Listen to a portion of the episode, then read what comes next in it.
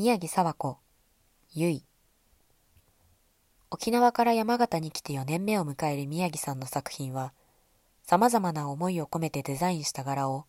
高校時代に培った琉球瓶型の技法を使って染色して制作されました。山形のグラフィックデザイン学科の一角で繰り広げられる染色作業には、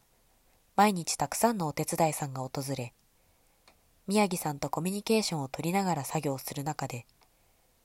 多くの学生が沖縄の染め物に触れることができたと思います。この作品を通して瓶型を知ることのきっかけづくりを宮城さんは目標にしています。瓶型の特徴である絵柄の立体感にもご注目ください。本人がいたら、ぜひ直接話を聞いてみてください。